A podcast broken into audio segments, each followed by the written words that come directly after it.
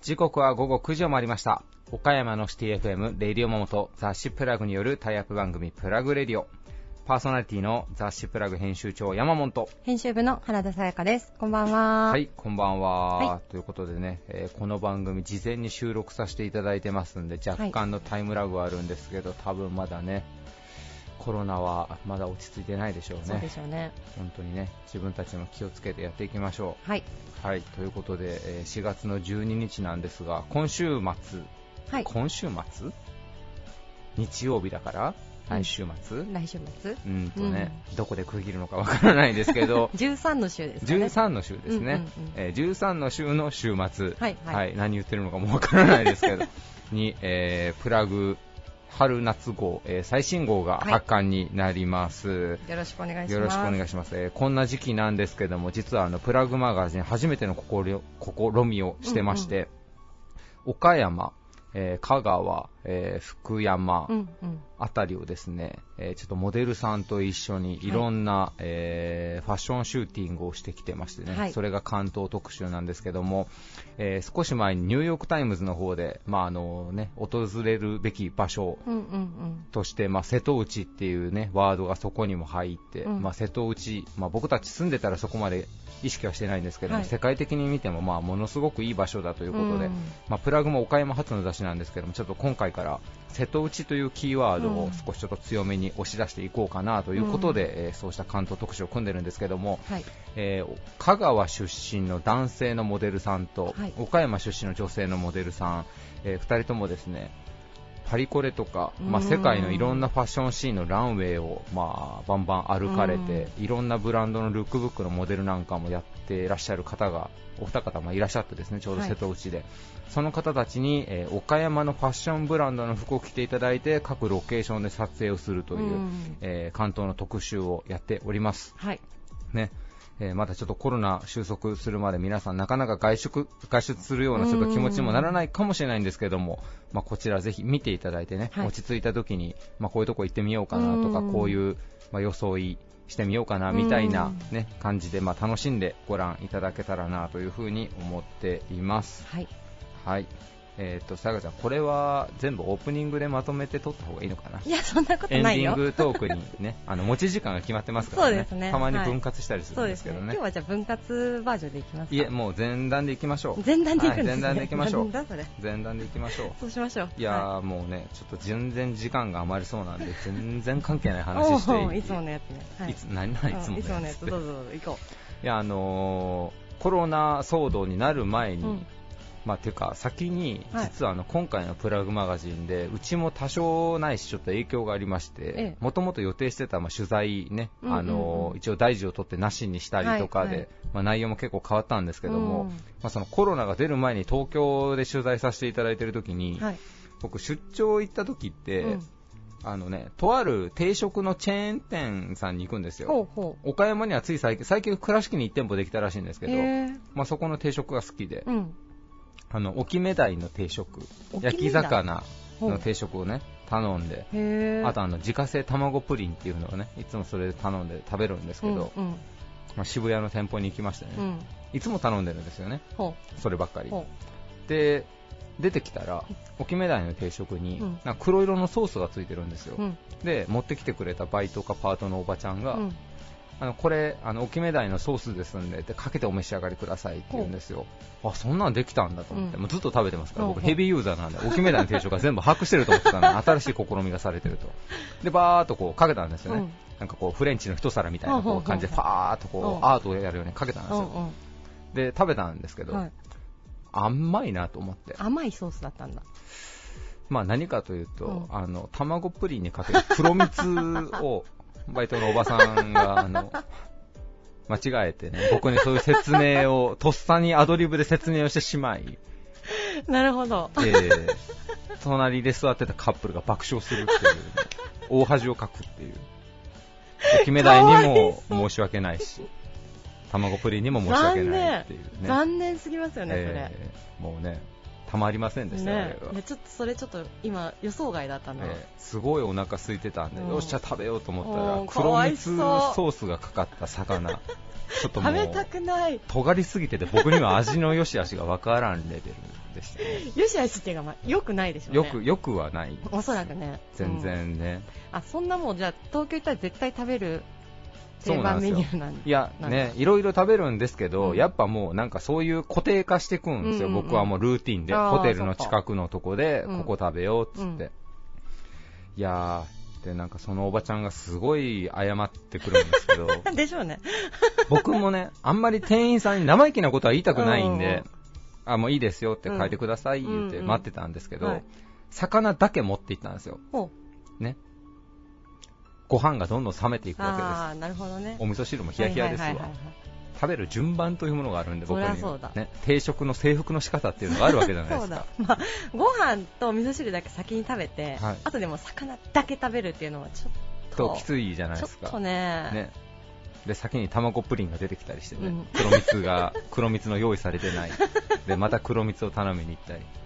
ねすごいグダグダ感が。そうなんですよ、うん。まあ、何が恥ずかしいってもうん。僕の隣に座ってたカップルがもうずっともうキャキャキャキャキャ言って笑ってるクスクスクスって笑ってるんですよたまりませんよもうかわいそうしかも一人ですしね一人ですもう完全一人でですから、うんもうねちょっと店舗変えようかなっていうぐらいねもう一回行こもう一回う、行こうもう一回行こもう一回行こうか、今度こそちゃんと黒蜜をプリンにかけよう。そうね。うん、それは。皆さんねソースとかそういうタレとかはちゃんと味見してから使った方がいい。ですそうですね。いや食材がもったいなバーって行きましたよねまず最初に。いでもすごい綺麗にかけれたんですよ、うん、パーって。そうそう、もう本当なんか高級フレンチのなんかあのソースのアートみたいなのわかります？なんかこう わからる。パわかるわめっちゃ綺麗いけたわ、思って。食べたらね、魚に黒蜜をかけるっていう。それはちょっとないないやー、まあ、行きましょうかえね。行きますか？はい、行きましょう。あわかりましたは行きましょう。はいえー、では続いては、えー岡山地元リーダーたちの思考を探るバリアスリーダーのコーナーです。誰もが知る有名企業から岡山の隠れたすごい企業まで約200名のリーダーの皆さんへインタビューをしてきました。毎回の放送ごとに数人ずつインタビューを公開していきます。えー今回のテーマは勝負の装いということでね、はいえーリーダーの皆さんが、まあ、大事な商談とか、うんまあ、人前出る機会とか、まあ、勝負って言ってもいろんなケースがあると思うんですけれども、そういった時の勝負の装いのルールを皆さんに、えーお伺いをしてきています。ねえー経営者の皆さん、皆さん、もうね、今の状況でいろいろ大変ですけれども、うんえー今回のこのテーマの取材、えー昨年末ぐらいから年始ぐらいにかけてで、はい、お伺いしてきていますはいので、それもちょっと補足としてお伝えをしておきます。はいえーそれでは行きましょう。今回のゲストは、岡山県知事、茨城隆太さん、両備グループ代表、小島光信さん、観光学生服株式会社代表取締役社長、尾崎茂さん、クラブン株式会社代表取締役社長、ジョージ伊沢さんです。はい、それでは今今週からですね、この新しいテーマ、勝負の装いというテーマで、リーダーの皆さんの考え方をお伺いしてきました。それではどうぞお聞きください。以上、フリートークのコーナーでした。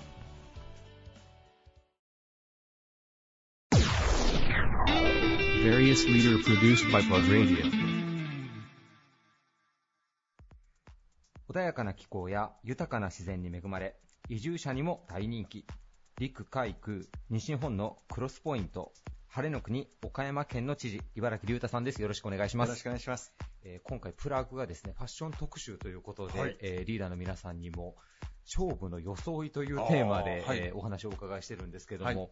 えー茨城知事は何かご自身がその、まあ、勝負の時といってもい。ろんなケースがあると思うんですけども、あそうですね。はい、装いのルールとしてご自身で持たれているものっていうのはあったりされますでしょうか？そうですね。あの、以前とむしろ逆なんですけども、以前は、あの、おっしゃる、あの、よく言われる通り、気合の入った時に、はい。一番気に入ったスーツだとか、はい。この色のネクタイみたいなことをやってました。で、はい。実はそれ結構効くんですけれども、あの、今、あえてその逆を言ってまして、逆。ではい、もう、えー私もこのネクタイは、えーモノトーンって決めてまして、はい。えー就任以来柄のあるネクタイを締めたことがほぼないんですよ全部一色。はい。で、えーかつまたその9割が青なんうん今日もそうですけれども、はい。で、えースーツについても以前は結構ストライプがもう少しはっきり入ったものとか、えーちょっとこうデザイン性のあるものをもう着てたんですよ。まあまあ、ファッションの業界にいましたから。はい。で、今はもう本当にこう、オーソドックスな、えー柄のない、えースーツに、さっき言った単色はい。の、えーネクタイっていうことで、で、えーシャツも、えー以前は結構、えーストライプのシャツとかも着てたんで、うんこの、もう本当に真っ白のシャツが基本ですし、はいもうあのほとんど制服のような感じで。すね。で、なんでそんなことしてるかっていうと、あまり自分が今日は気合い入れてる、今日は気合い入れてないとかっていうことにしたくないなからなんですよね。はい。はい。あのあともう一つは、一日にすごくテンションがあの上がりがちなもの、それとも淡々とややらなきゃいけないものが、えー5個も6個もあの入るので、はいえー今日はどうこうって選びようがないっていうのもあるんですけれども、あのそのニュースキャスターの人が楽しいニュースの後に悲しいニュース、はいこれを交互にうんあるのが当たり前だと、はいそれ用に着替えたりできないみたいなそういう感じですかね。はい。もういろんなものがもう一日の間にぐしゃっと入るので、えーこれに合わせてあれみたいなことにまあならないっていうのと、あとそもそも確かに未だにあのこの1、2週間で言えば、あのオーストラリアの州政府の首相と、はい。あのお会いをしました。え1ヶ月ぐらい前は、ね、モナコ公国の、あの大公が来られましたっていう時に、やっぱり、この、えー外国語喋ることもあり、えー気合も入るんですし、それと比べると、あの他のイベントはそこまで気合入らないんですけれども、あのあまりテンション変えること自体があの双方にとって失礼っていうほど。できるだけ平常心であの、えー仕事をしたいなっていう、まあ、そのためのもうあまり変わらない服装っていうことですね。はい。ユニフォーム化というか、そうですねいい意味でも均質にするという。あのもうこの仕事の、えまあ、私なりに考えた、まあ、結論ですね。はい。なんか政治家の方もそうですね、自分のなんかカラーを決められたら、そのネクタイでもずっとされていらっしゃる方とかもいらっしゃいます、ね、そうですね。はい。あの、えー政治家はあまりこう、ファッションを売りにする人は少ないですね。はい。でもそれはもう、まあ、知事がおっしゃったような理由を、もちろん方そも多いのかもしれうですねない。あの、本当に一日の中でいろんな立場、この苦情を受ける立場、もしくは訴えかける立場、はいえーの時に、あまりどちらかによった服装っていうのが良くないっていうふうに思われる方が多いからなのかなっていうふうに思います。はいそういえば、そうですね、スティーブ・ジョブズなんかももう服を選ぶ時間が、ねねもったいないというので、もうあの黒のタートルネックに、ね、そうですねねえ、あれでかっこよく見えるっていうのは羨ましいですね。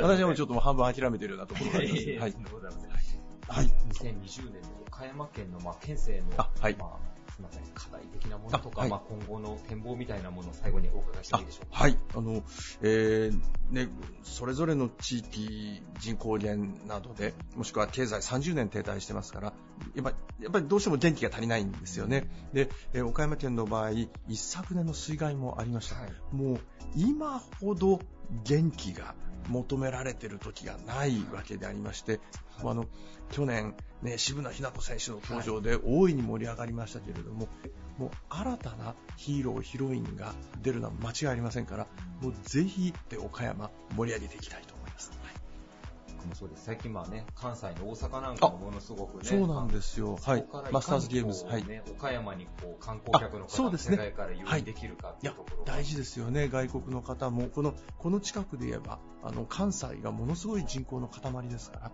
関西の方にあのもっと訪れてもらえる岡山県でありたいと思っています。はい最近あの私もよく拝見するんですけど、まあ、ブルゾンチエミさんだったり、千鳥さんだったりの、まあね、いろんなプロモーション施策いやもありますもうね、皆さんにもう大活躍していただいて、はい。もうちょっとでもこの、えー県外の人に岡山県のことを、まあ、思ってもらいたいですよね。はい少し前ですけどね、千鳥さんと知事も一緒になって、はい PR されてらっいやいや、しゃるんですけどはい、漫才も一緒にしました。はい。はい。いや、もう何でもやります。ははいい、。ありがとうございます。えー今年ね、岡山県もあ盛り上がっていけたらいいなというふうに思はいいます。ありがとうございます。えーゲストは、えー岡山県知事の茨城隆太さんでした。ありがとうございました。ありがとうございました。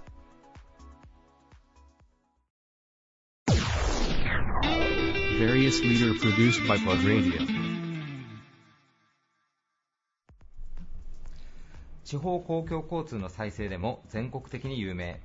交通、運輸を軸に小売、不動産、システム開発まで数多くの企業を展開するグループ、両備グループ代表 CEO の小島光信さんです。よろしくお願いします。よろしくお願いします。えー小島会長、今回テーマが勝負の装いというテーマで、えー皆さんんだよねはい、お話をお伺いしてるんですが、はい会長は、まあ、その大事な商談であるとかですね、うんまあ、あの人前でお話しされるような機会も多いと思うんですけども、何かそういうここぞという時の装いのルールみたいなものはお持ちでいらっしゃいますか？そうですね。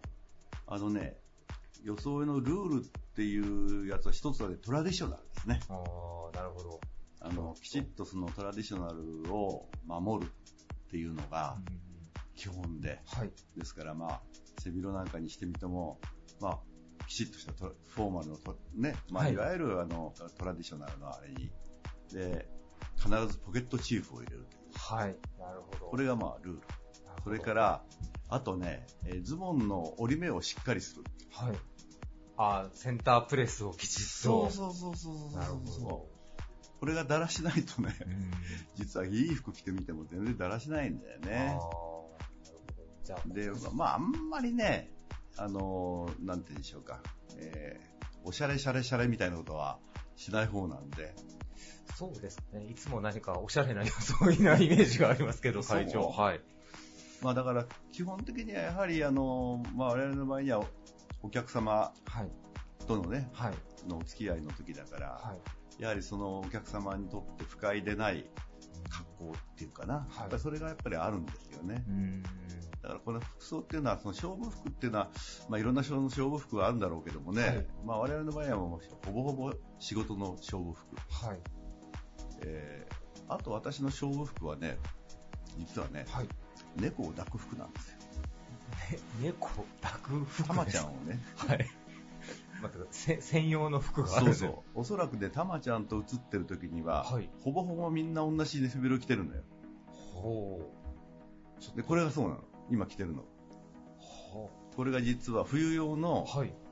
えー、玉、玉駅長用勝負服と、夏と冬用があるんですか？玉駅長用の服に。そうそうそうほうまあ、あの夏はでも普通のワイシャツあー出しちゃうんだけど、はい合物と、はいそれからこの冬物ははい。ネズミ色なんですよ。あ、たまちゃんが映えるようにということですか？色うん。それとですね、はいあのたまちゃんの毛がついてもはい。気にならないよ、なるほど。なるほど。気にならないよ。なるほそれと、はいもう一つは、まあ、できれば猫のネクタイね。ど。はい。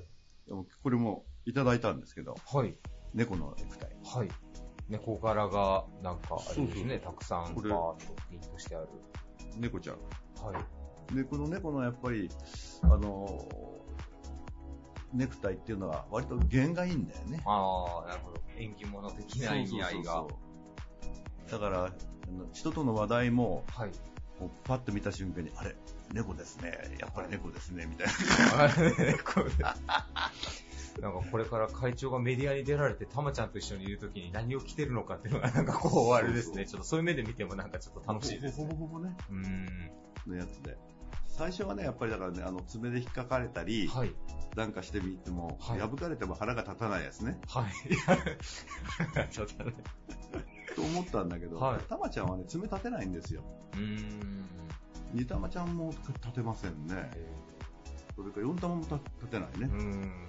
ちゃんとお行儀がいいですね。はあれはないんだけど、はい。やっぱり毛はね、うん。毛目じゃらな。で、みんなこれ一生懸命取ってくれるんだけど、まあはい頭に振っといてくれっつって。ユーモアが。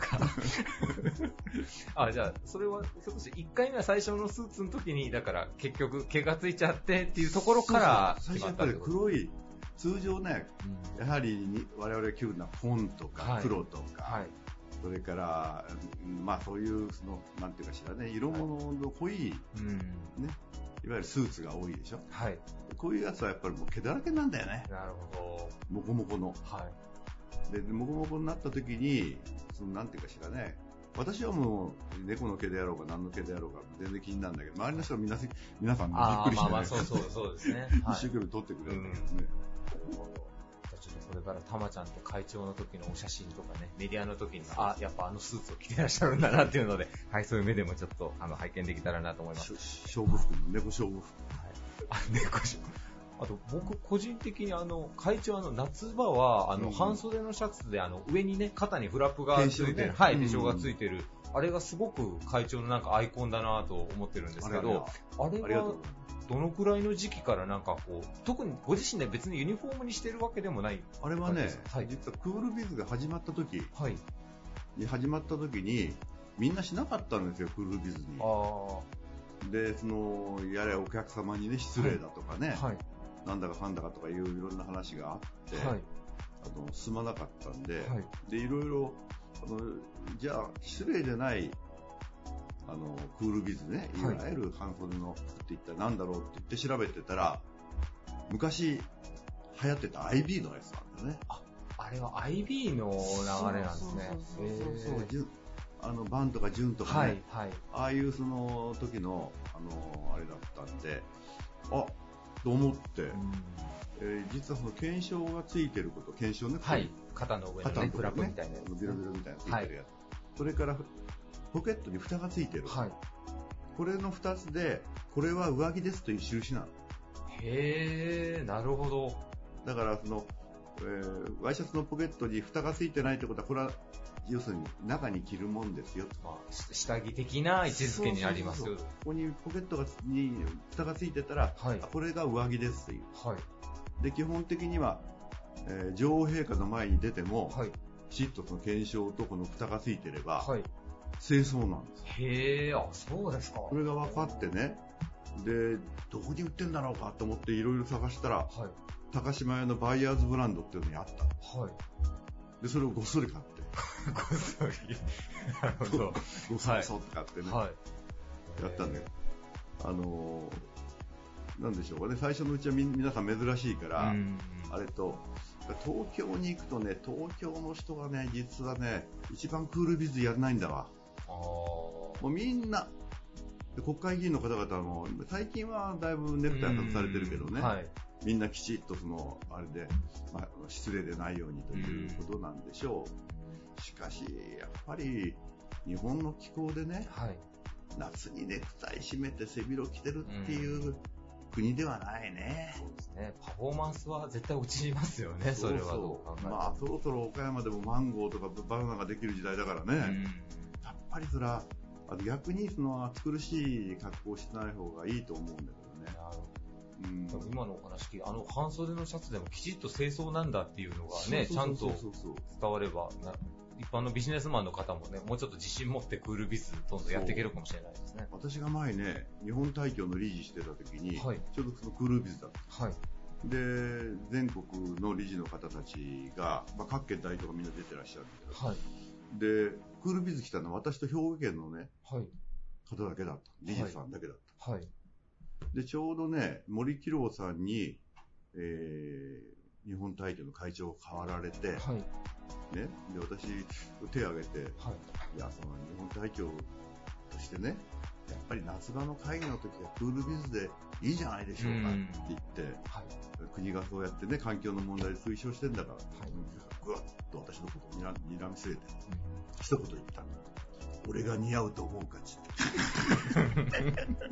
て。まあ、これはユーモアだなと思って。なるほどなるほど なるほど、あの体型じゃ、クールビズはあんまりクールじゃないな。なるほどクールビズでもやっぱクールさはきちっと考えないといけないということですね。かっこいい方でクール。はやっぱりだから確かにね、あの、ボテボテボテってした人にね、クールビズ着てみてもね、話したくなるんだけど、あこれはなんかわからんでもない。ね。クールビズってなってもやっぱね会長のようにまあ何が正解かっていうのでね皆さん探していったらご自身だけのスタイルが出来上がるかもしれないですね、うんクールビズでそうね。やっぱりあの、そその時その時に、まあ我々の場合には聞かれるじゃないですか。はいね、いや特にあの余計な人がいるんだよ。君ね、こここに来てこんな格好してる失礼だよなんていうのがいるわけ。はい。何をおっしゃるうさぎさんっつって。これはこうこうこうでうん。清掃なんですよ。とか、はい。ギャフンとかね。うーん。なるほ ちゃんとそれやってないと、どうん。あの、こっちが気負けしちゃうのね。なるほど。なるほどちゃんと説明できるだけのものを身につけておかないといけないということですね。まあ今はね、もう、クールビズ。うちの会社はもう、えっと、着るものフリーになっちゃったからね。え、フリーっていうのは？フリー、あの、社員のみんなは、はい多分含めて、はい。もうあの、好きな格好してくださいと。え、極端に言うと、ドレスフリースーツでなくてもいいよいいうのな。だから私が言ってるのは、ズボンだけ履けよと。頼むから。もう何でもいいけどな、つって。あ、でも言っとかないです。この前なんかアメリカかなんかで、この日だけはみんななんかあのパンツ1枚で地下鉄に乗ろうみたいな、なんかそういう動きもあったりしますしね、今時代で。それは中にはね、そういうことするの出てくるからね、うん今。なるほど。パンツだけは履いてしまうと。えー、でもそれはなんか意外、意外と言ったらあの公平がありますけど、そこを自由にしちゃっていいんですね、会社的には。あのーまあ、それぞれね、あのーなんて言うんでしょうか、自分たちにその失礼でない、ポ自分なりのポリシーっていうのを持ってらっしゃる。はい。まあ大人だからみんな。はい。だからそれはそれなりに接客をする人と、うんそれからまあ、事務をして、はい人に会わない人と、まあ、いろんな形が自分のね、あれに合わせてやるでしょうはい。というんで、私はみんながはそれぞれ私服に、勝手な私服に行けるのを待ってるんですわ。えーその時はこっちはスーツ着てやろうと思ってね。そしたら今度はみんなが着れなくなってるんですね、また。あ、でも素敵ですね。なんか、両備さんぐらいの規模感の会社さんがそうやると、なんかもうちょっと広がりそうですね、なんか。いや、そうあのね、意外や意外ね、あの、銀行が全部今ね、フリー。え？そうドですか。レスフリー。じゃあもうみんながただただちょっと怖がってチャレンジしてないだけなんですかね。逆にですね、イメージが硬すぎるから、柔らかくしたいという意味があるんでしほょうね。うちはまあ勝手に勝手に楽していきたいというだけの要望ですけどね。ほぼほぼ。ありがとうございます。ではちょっと最後にあのね、もう2020年になりましたけども、うんえー2020年の両備グループ、えーどんな年に、まあ、なりそうでしょうか？ですね。料理グループはね、ここでね、えー110周年。はい。110周年で、まあ、あの、大きく、まあ、変わっていることは一体何かっていうとですね、はいえー ICT の横串が入ったと。はい。ですから、まあ、我々はあの、大きな事業部門4つ、はい。トランスポーテーショントラベルという、まあ交通部門、はい。まあ、それから ICT 部門、はい。それから暮らしづくり、はい街づくり、はい。あるんですけども、今までこの、我々のこの、いわゆる、まあ、私鉄グループって言うんですけど、我々の場合はね、はい。公共交通の私鉄グループっていう中で、うちのグループにしかないものって実はこの ICT なの。うーん。これがまあ西日本最大の ICT グループ。あ、グループを西日本最大西日。本最大なの。で、えーこれがですね、実は、これと、ことそのいわゆるまあ ICT 部門ってのは違う業種だよね、みたいなね、うん。今、今までこううちのグループの中にもこう断層があったんですよ。はい。でそれがね、今度は、あ、そうじゃないんだと。いわゆるこの ICT の時代っていうものは、まあ、ソリューションということをね、中心にやるんですけど、そのソリューションになる問題は、実はこの事業会社から出てくるんです、その他で、この中に宝の山があるんだってことが、ど。はい。まあ、ICT の部門の人たちに気がついた。はい。で、今これ横串が入り始めた。ああ、なるほど。もう全部の事業部門に横断的にも噛み合わせて。そうそうそうそう。で、今 IoT って言ってるでしょはい。インターネット・オブ・シングスってはい言って、えーいわゆるあらゆるものをインターネットに結びつけていくという、はいね、で、まあ、家電さんが中心になって、はい。いろんなものに全部インターネットやって、はい。まあ、皆さん方もこうスマホ持ってればね、うんえー今日何時に帰るから部屋温めとこうそうですねとかね、えー帰った時にはすぐコーヒー飲めるようにしとうんこうとか、えーお風呂すぐ入りたいとか、もう全部みんな、もうスマホ1個でできるみたいになる、みんなも物物を中心にしてるんだけど、はい。うちの仕事は全てことなんです。ことうんサービス。はい。だからこのサービスというものにインターネットを全てこう結びつけていくうん。という風になると、実はめちゃめちゃね、新しい新業態が出てくると。まあ私は化学変化って言ってますけどね、はいグループの中に化学変化が起こる。はい。で、これが入ってくると、例えば今森の町グレースっていうのを作ってね、はい新しい街づくりをやる。この中も、いわゆるこの街の中に、まあスマートシティに加えて、この情報、はい、ね、はい。IoT の使いがぐわーっと入ると、全く違う街づくりが出てくるんですね。なん年明け早々にあのね、トヨタさんのあの、シティの構想を聞きましたけど、岡山でも両備さんが、それにね、勝る、勝るぐらいのなんかいいのをなんか提案してくださるって感じですね、じゃあ。いやいや、そう、基本的にはね、やっぱりそういう、こう、なんかまあ我々としてはその、歩いて楽しい街づくり、うん。子供も楽しい街づくりっていうけども、やっぱり岡山でしかないようなねそうで、すね。いわゆるこの街を作っていくっていうかしらね、うん。やっぱり大事なことはやっぱり楽しい街をこうね、えーブラブラしてるだけでも楽しいはい。というようなはい。ものが一番いいし、まあ今まではその乗り物を中心にして、いろんな楽しいものを作ってきたけど、はい。今度はそのいわゆる IoT の時代になってくると、これがもっと違った形でね、じゃあ今までの両備さんの既存のサービスもまあちょっとずつ変化していくような年になるということですね。いやいや、それはもうね、あの、なんていうんでしょうかね。実は我々でやっていることは全てその生活関連産業といって、はい人間が生きていくに必要な仕事だけに特化してるの。うん。たくさん会社あるよね、はいでしょ。全部一括りなの。うんで、人間が生きていくために必要な仕事をずっとやってるんだけど、心は何かっていうとね、はうちは正社員主義ですから、はい。社員は30年、40年、50年働かれるわけ。はい。そうするとね、不益流行の不益の部分でないと、途中でなくなっちゃう。はい。と仕事続けられなくなっちゃう。そうするとその生活の部門で、この生活の部門っていうのは、はい。実はね、世界全部共通なの。日本だけ特殊ってことじゃない。はい。だからそれに今度は IoT の時代をよく見せさせていくと、今度は今まで日本でやってたようなものが、はい世界で今度は商品化できる形になってくるのよ。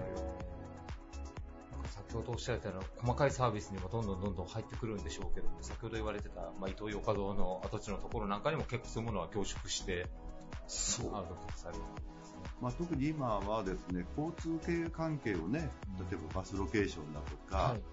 天候健康ご安全にというね、はいあの、いわゆる、えー運転手さんや、はい。まあ、飛行機のパイロットさん、はいそういう方たちの、やっぱり健康状態から飲酒だとか、そんなものがないかどうかとかいうのをチェックするやつが、はいこれはまあ私どものえーグループで開発して、はい今航空業界まで使えるようになってるんだけどね。へうんそれはすみません。勉強不足でし基た。まあそういう、やはりものが新たにポロン、ポロン、ポロン、バスロケにしてみても、もう今はもうオープンデータっていうのはこれも当たり前になってますから、オープンデータでもって大きなシステムでやれるっていうと、私どもの病気グループの全国的にはやつが一番、まあ、使いやすい。そういうものは、今は交通だけども、そういうものは今度はいろんなところにこう、なんていうか、生活のシーンの中にはい。出てくるように。なるほど。これはね、まあ、正直言って宝の山じゃないでしょうかね。んあの、はい。ものはね、やってるところはいっぱいあるよ。はい。ことをやってるところは少ないの、あ実は。みんな一個一個しかやってらっしゃる。うちはもう、もう生活の雑貨屋みたいなもんだから、はい。パラパラパラパラいろんな、はい ちっちゃなね。まあ、これが今、2020年を一つの出発点にしていきながら、ものすごく、この10年で、はい。まあ、ひょっとしたらその、料理のいろんな業態の中で黄金期が作れるんじゃないかなっていう、なんかこう、予兆を感じるね。本当に次の基盤というか、スターそうそうトというか。そうそう。やっぱり今みたいにね、こう停滞してね、はい。同じことやってたら横、よよまあ、カニ、カニみたいなのが横に横にこう張ってるだけで、はい。ね、やっぱりこう躍動感とかそういうのみんなこう失ってきてる有名なね、はいこういう新しい切り口だった瞬間に違うこの伸び方にうん。なっていく可能性があるから、まあ、楽しいですね。りょうびさんのね、グループの中の一社だけ見ても、僕らなせるヒントをいただけるような気がするので、しっかり研究させていただきます。こちらこそこれからも勉強させていただきます。ありがとうございます。どうもありがとうございます。はい、えー、ゲストは両備グループ代表 CEO の小島光信さんでした。ありがとうございました。どうもありがとうございました。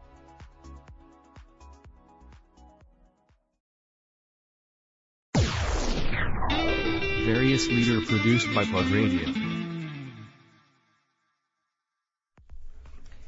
未来にエールをを合言葉に、ものづくりと人づくりを通じて子供たちの夢と学びを応援する企業、観光学生服株式会社代表取締役社長の尾崎茂さんです。よろしくお願いします。よろしくお願いします。えー今回、勝負の装いというテーマで経営者の皆さんにお話をお伺いしているんですけども、はいえー尾崎さんは何かこうビジネスの大事な場面とかで、なんかご自身でこう装いで気をつけられていらっしゃることはありますでしょうか？はい。あの、観光学生服の、あの、テーマカラーというんですかね。はい。社のカラーというのがありまして、まあこれが赤なんですよね。で、まあ菅原光猫の梅の話になるんですけども、はいえー大変に梅の花をめでられて歌も残されている三実猫の、こう、思いというか、そういったものをこう取り入れて、我々もコーポレートマークを梅の、はい、マークにしてますし、そのお色は赤にしてるので、す。はい。まあその赤を基本、まあネクタイやチーフやそういったところに取り入れるっていうようなのがまあ基本になってきますかね。それは役員の方だけじゃなくて、営業の方とかも社員さんもいざっていう時にはもう皆さん、火から赤で行こうねっていうような。一応、そうですね、この赤が入るような装いみたいなのが、まあ社のユニフォームになってまして、新年会だとか、展示会だとか、社の主だった行事の時には全員それを着用して、はい。ネクタイもその赤を取り入れたネクタイを社として採用しているので、はい。なんかでも、コーポレートカラーがやっぱね、あの、観光学生服さんなんで、菅原の学問の神様のそこからコーポレートカラー取ってくるっていうのは、なかなか結構珍しいかもしれないですね。まあちょっとその観光ブランディングをどうするかみたいなことを社内で話し合ったときに、やっぱりその、三つ猫を基本とした、えー組み立てをしていこうというようなことで、まあ色からロゴからすべてに至るまで、ちょっとインスパイアされてるみたいな感じに作りましたよね。はい。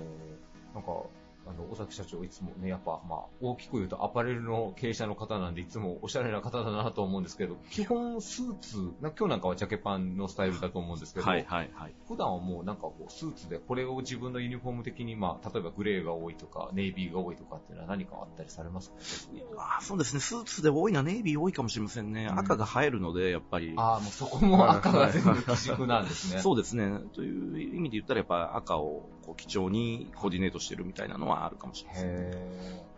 なんかちょっと今回の装いっていうテーマなので、ちょっと少し話がそれてしまうんですけど、まあ、あの、観光学生服さん、まあ、学生服をね、まあ、こう手掛けていらっしゃるわけなんですけど、やっぱりその昔のちょっと、なんか不良ドラマブーム的なところからまあ派生して、まあちょっと学生服をまあね、反抗期なんかちょっと崩してきちゃうような子たちもいると思うんですけど、なんか尾崎社長、ご自身はなんか学生の時にはなんかこう装いに対してどういうふうにこう毎日着ていらっしゃったのかなっていうのがちょっと個人的に興味があって。いや、まあ、僕らが子供の頃っていうのが、まさしくそのボンタンブームのはいところでですね、まあ、僕も、あの、類まれなく、ちゃんとそういう装いをしていました。学校の先生からはですね、学生服屋の息子が何入ってきたんじゃいって怒られましたけども、まあだから、その決められたものをきっちり着るっていうのに少し反発をしたがる、うん。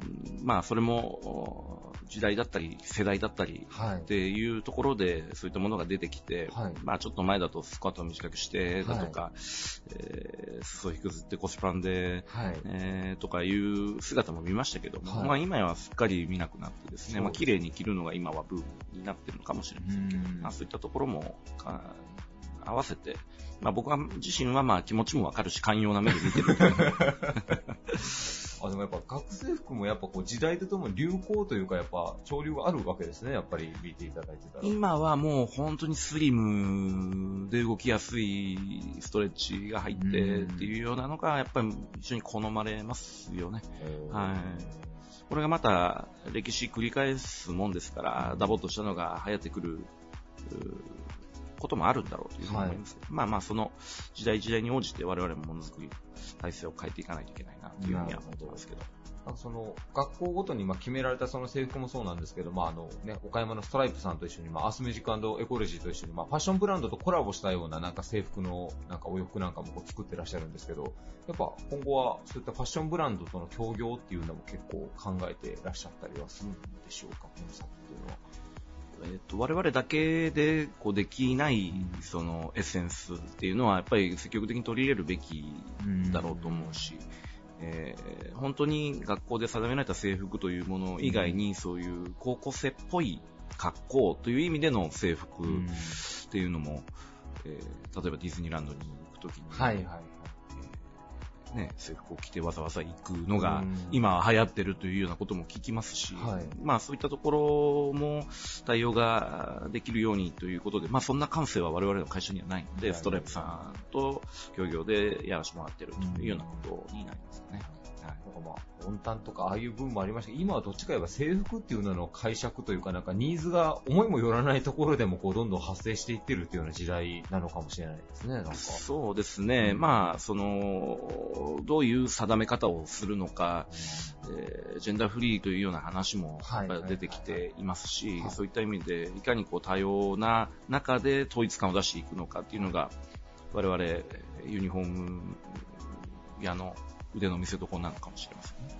今のお話で本当そうですね。なんか最近、それこそジェンダーフリーで、まあ、性別ね、男性の人でも女性の服着たいっていう子たちに対して、まあ、寛容になっていくような傾向には多分あるとは思うんですけど、ユニフォームメーカーとしては、ちょっとなかなか、あれですね、対応が そちょっとだけ難しいところですよね。そうですね。まあ、ブレザー一つとっても男女で合わせが違いますんでね、そこら辺をどういうふうにするのかだとか、まあ、その男子用ブレザー、女子用ブレザーとかっていう表記はもうすでにもう行ってないかったりする学校もありますので、そういった意味で、えーこの中だったらどれを着てきてもいいよというようなところでですね、まあ、かつ一体感があって、うん。学校の誇りとなって象徴となるようないい制服が、を作れるかどうかっていうのが、なるほど我々の使命になってくるのかなと思いますけど。ちょっと変な話ですけど、何年後かにはまあ男女の表記はなく、とりあえず男性も履けるようなスカートとかもラインナップとしては用意しないといけないような時代にもなってくるかもしれない。かもしれませんね。男性のスカートというよりは、どちらかというと、こう、その、体のラインが出にくいような、ほわっとしたような形はいだとか、えー例えば、まあ、ミャンマーだとかそういった国に行くと、男性でもスカートを巻きそうですね。巻物で過ごしているような文化もありますし、うん。まあ、様々なところを参考にしながら、うんものづくりしていくしかないかなというふうに思ってますけど。はい、ありがとうございます。最後に、まあ、この放送の時にはもう2020年になってるわけなんですけども、はい。まあね、東京オリンピックもあったり、まあ、言語も変わって、まあ、少し落ち着いたりっていうので、うん。まあ、20年って、まあ、キリがいい数字なんですけども、2020年の観光学生服さん、まあ、こう、目標というか、会社経営者としてなんか、この1年、こういう1年にしていこうっていうのは、どのように考えていらっしゃいますか？そうですね。あの、やるべきことっていうのはもう変わらず、う真摯に受け止めながらやっていくしかないんだろうというふうに思いますけども、やっぱり一番こう継続的に常にやらなきゃいけないということは、やっぱり社員をいかにこう、レベルアップしていくかっていうようなところだと思うんですね。はいあの、また仕組みの見直しなんかも進めていますので、そういったところでも一緒にこう、あの、切磋琢磨しながらやっていければなというふうに思ってます。はい、ありがとうございます。えーゲストは観光学生服株式会社代表取締役社長の尾崎茂さんでした。ありがとうございました。ありがとうございました。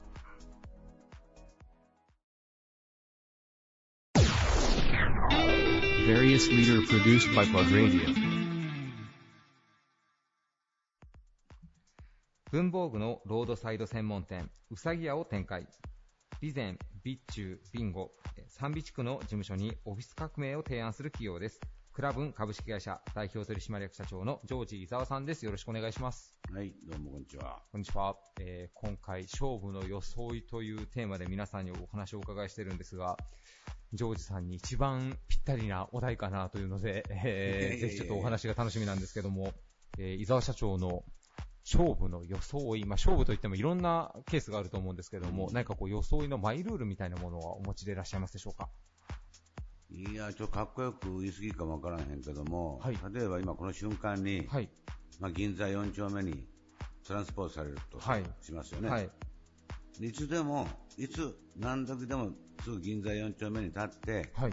おかしくないような格好を常にしてるつもりなんで、だから予想いいても、まあ、常にそういうつもりで、うん。おしゃれかどうかわかりませんがね、そういうつもりでおりますし、はい。あと心構えの方は、うん。これもかっこよすぎますけども、まあ、毎日が勝負で、はい。今日特別な勝負とかね、うんもちろんあの、まあ、僕が営業してないから、うーん、後にお礼に行ったり、謝りに行ったりすることはありますけども、はいなんかこう契約を決めるときに、はい。僕が立ち会うことは全くないんで、はい。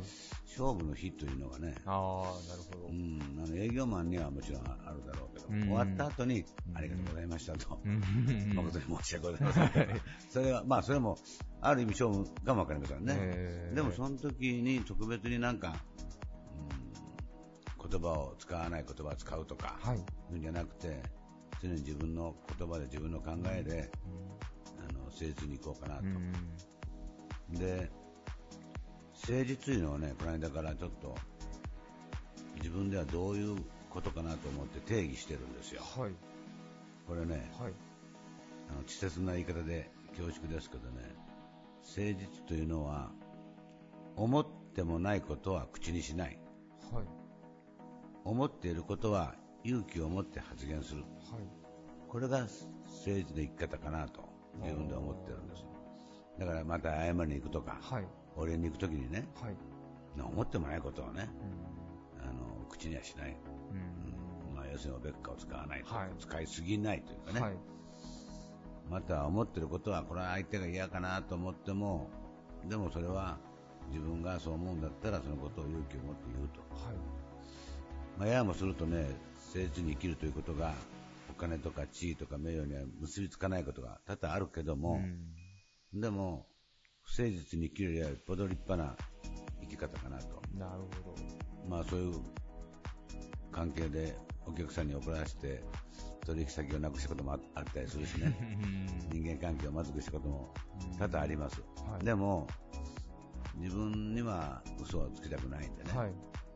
そういうつもりで、まあ、毎日が勝負というかね。なるほど。装いもある意味そういう意味では誠実でないといけないという。まあ自分がこうしたい、こんな色を着たらあかんやろみたいな、はい。面白い話でね、はい。お母さんのお通夜の時にね、はい。僕はあの、いつも靴下はボーダーなんよ。はい。色付きのね。はい。で、お通夜だから当然黒を着るわね。はい。で僕がその、いつものちょっと、おとなしめのボーダーの靴下履いとったらね、はい。うちの弟の嫁がね、はい。お兄さん、ダメでしょ、それってものすごい叱られてね。はい。ほんで、まあそこまで言うんやったらと思って買いましたからね。はい。まあことほどさように、なるべくこの時やからこうせないかんとかね、まあはい TPO がもちろんありますよ。はい。僕もさすがに葬式の時にね、うん。あの、カラーシャツを着ていくことはないけども、はいまあそれはちょっと極端な例だはい。けれども、はい。誰かに、あの、ゆ偉い人にお会いするとか、うんだからこうせないかんとか、うん。なんかあんまり、あまり考えないというか、自分が着たい服を着るといううかね、ん。うん、のは基本ですね、基本は。なるほど。つまり自分でない自分で勝負するというのはあんまり嫌でね。なるほど。でもそういうことで、いや、もうすると、あいつは常識のない男やなとかね、目指したいんかみたいなとうん。はい。かね、はい。この間もあの黄色の、うん、上下のスーツ着とったら、はい。いろいろと派手すぎじゃないみたいなとかね、はい言われることあるけども、はい。親戚のおばさんから、おかしいんちゃう？とか言って言われることある。僕に直接言わんのよ。なる結構、お身内の中でもあれですね、伊沢社長のファッションは結構話題になることが 多いですね。話題になるというか、批判的なことが多いけども、でも、昔、まあ、娘が高校生の時に PTA の会長をね、はい。したことがあって、はい。まあ、頼まれて、教頭が来て受けてもらわんかったら帰らんとかで言われて、はい。まあ、娘が世話になってるんだから、そういうことを受けたんだけども、まあ、茶髪だったあの頃ね、うん。多分来てから、あれ、この人まずいと思ったかもわからんけど、もう来とるわけだから、うん向こうもはい。下がるわけにいかんし。はい。ある評議員会があった時にね、はい。2年の学年主任がね、評議員で大体3、40人おるわけですよ。はい。まあお母さん方よ。うん。に向けてね、今年の2年生はちょっと頼んだろ。はい。遅刻も多いし、はい。中にあの茶髪にしてるやつがおるようなことを言ってね、その時校長がね、僕は今、評議員会から校長の横に僕が座った PTA の会長やから、校長がちらっと僕の頭に見て、まあそういう時もあったし、はいまあ、あれでも考えたらね、PTA の会長を受けるんだったらこの茶髪ではあかんだろうというようにまあ思ったかもわからんけども、はい。なんかその頃ね、茶髪にしてた。まめちゃめちゃの茶髪、そんな茶髪、金髪じゃないけど、ねはい。はい。でも誰が見ても茶髪じゃないみたいな。でも、自分が下に返しとるわけで、はい。まあ、いいか悪いかなわからんけどね。うんなるべく自分に忠実にというか、なるほど。今の誠実にも同じで、うん自分の思ってることは言う。思ってないことは口にしない。はい。でも人間、みんな周りの、いろんな人間の周りがおって、うんその中で生きているから、はい。なかなかそういうわけにいかん部分があるけども、はい。なるべくそうしようとは思ってる。うん。まあそちらの方が、ね、周りの目はあれかもしれないですけど、自分自身のパフォーマンス自体も上がる気がしますね。なんかそこに嘘がないということの方が。そうやね、うんパフォーマンスを上げようと思ってやってるわけじゃなくて、まあ、よし好きにしとるわけよ。なるほど。好きにするのが一番いいよ、好きにするのが。やっぱりあの、ストレスたまらんからね。はい。精神まあ、みんなの人の目を、人の目でもいろんな人がおるから、はい。これしたら A という人もおりゃ悪いという人もおるやんか。うんはいそれやったら、自分なりにやるのが一番ええんちゃうかなと僕は思うね。なるほど。うんその中でもこうね、社長のいつもスーツスタイルバシッといつも決まってるんですけど、やっぱり僕スリーピースがなんか社長の一つファッションのアイコンなのかなと思ってるんですが。うん、特に夏はね、はい。あの、上着を脱ぐと、はい。パンツとシャツでしょ。はい。これおしゃれのしようがないしね。うんやっぱりスリーピース着ることによってこう締まるっていうのもあるし、はいもう冬はあったかいのもあるね。ううんん。なるほど。ほとんどがスリーピースやね。うん何かやっぱ、ご自身が憧れているファッションアイコンの俳優さんとかミュージシャンとか、そういう方の影響もあっいや、たりは別にないね。あ、ないですか、うん、特別にないです。いつもクラブンさんに来たら、下のあのマリリン・モンローから何からこう結構かっこいい人の写真が飾ってあったりされるんで、うんなんかその辺の影響もあったりされるのかなといや思ったんですファッションなんか真似をしようとは思わんけども、はい。うんアズロエ・ロマーネね、はいはいはいそれはまあ意識することはあるわね。えー、なるほただあれは男色と感触を混ぜるから。ややもするとはい。難しい。うん。振動やみたいになることある。はい。難しい。同じそのブルーと茶色でもいろんなブルーもあるし、いろんな茶色があるから、はい。難しいけども、うんでもまあ、イタリアの人はね、うん。そういうことを、そうですねアズロマローネみたいなのはなんか基本のあれでやってますねこ。う、うまくかまったらものすごいおしゃれな感じするわね。うんそういうのは特に、特に意識することがあって、なるほど誰かの人のファッションを真似しようとか、いうんじゃなくて、はいただまあ、あの、ファッションのやっぱりチャレンジやからね。はい。おかしいな、自分にはこれが合わんとかよく思うやん。はい。でも、あの、やってみてわからへんし、うん案外やったらええなと、うん家で着てみてから、ちょっとおかしいんちゃうかなと思いながら、えー返してみたら、あ、これはまあ、まあいいけるかなということもあるからね。はいだから一概に、あの、自分で決めつけん方がいいよね。なるほど。これもチャレンジやね。はい。うんありがとうございます。えーそして2020年ですけども、2020年のクラブンさん、何かこう今年は動きがある年なんでしょうか？ありまんねや、これが。ありまんねや。はい。ど、どんな動きが？うさぎ屋の岡山店も、はい。増築大改装をしてお、ー新しいうさぎ屋にすると。はい。7月に新しくオープンしますけども、はいこれはあの単に物を売るだけじゃなくて、そこであのカフェみたいなのとか、はまたカルチャー教室ができるようなスペースだとか、はい。あと店の外にちょっとオープンカフェみたいなおスペースも取ったりして、はい。まあコンセプトである楽しさワクワク、文具でワクワク。はい。もちろんそこへ来てくれたら、あっこ行ったら楽しいよみたいな、うんもちろん文房具があるんだけども、はい。その楽しいスペースにしたいうん。という、今頃あの、どことは言いませんけど、洋服屋さんでもね、はい。あのー散髪屋が併設したりね、うん、はいはい、ありますね。頭のてっぺんから足の先まではい。綺麗にするんやと、うん。H 社長が 言っとりましたけども、なかなかね、はい。そういう単に洋服売ればいいんじゃなくて、はい。そこへ来て楽しんでもらおうみたいな、はもちろんコンセプトとしたら今言った頭の先から足の先まで綺麗にするんやと。はい。いうことはよく話聞いてね、はい。ちろんお会いしてね、はい。うん。なんかどんどんそういう店を増やしてるからね、うんまあ単なるものを売るとかね、はいい、う時代ではないというのは確かであって、はい。なおかつ今、物だけやったら今、空中戦でね、はい。インターネットでいくらでも物を買えるような時代ですから、はい。リアル店としての存在感を出すというかね、そういう意味においては、単に物だけでなくていろんな楽しめるようなスペースとかね、はい。まあ我々の場合限りがあるんで、H 社みたいに大きな 大きなスペースがないんで、えーやれることは限りがありますけど、うん。まあ、そういうことで、より楽しんでもらえるようなスペースにしたいと、なるほど。こういうことで、なるほど。物消費からこと消費とはまあよく言われますけども、文具店でそれをなんか表現されてるとか、まだまだ少ない気がしますね。ことプラスね、時なんよ。時。うん。まあ、時とことは同じようなことかもわからんけど、例えば、手紙を書くね、ああ、なるほど。時に、はい。まあ、だから、あの、アドレスが2つも3つもある。はい。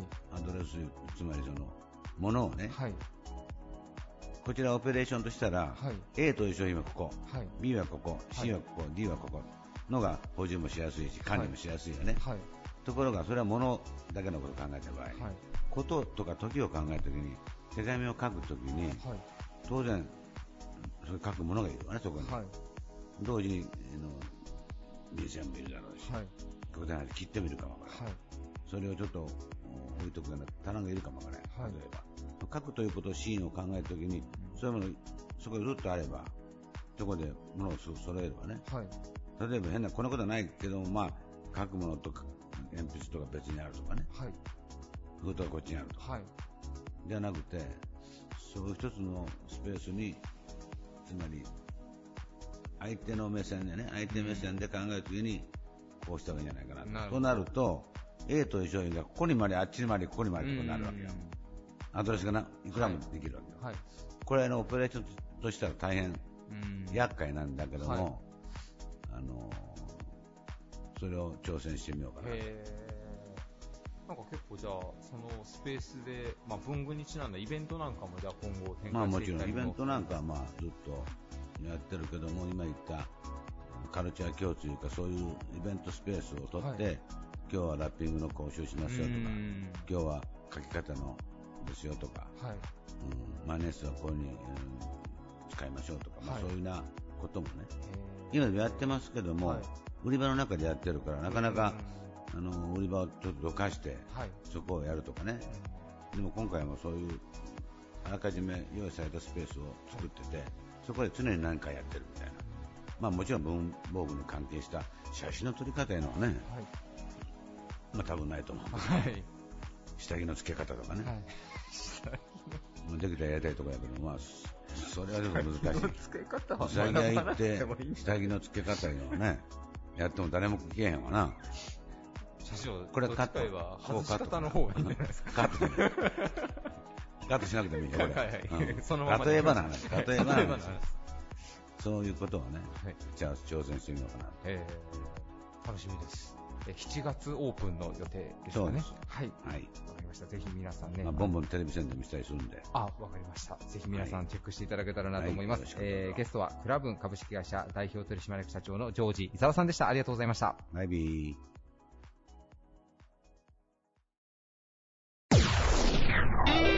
Various leader produced by Plug Radio.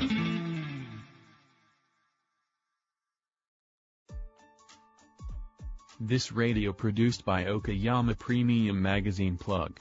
See you next week.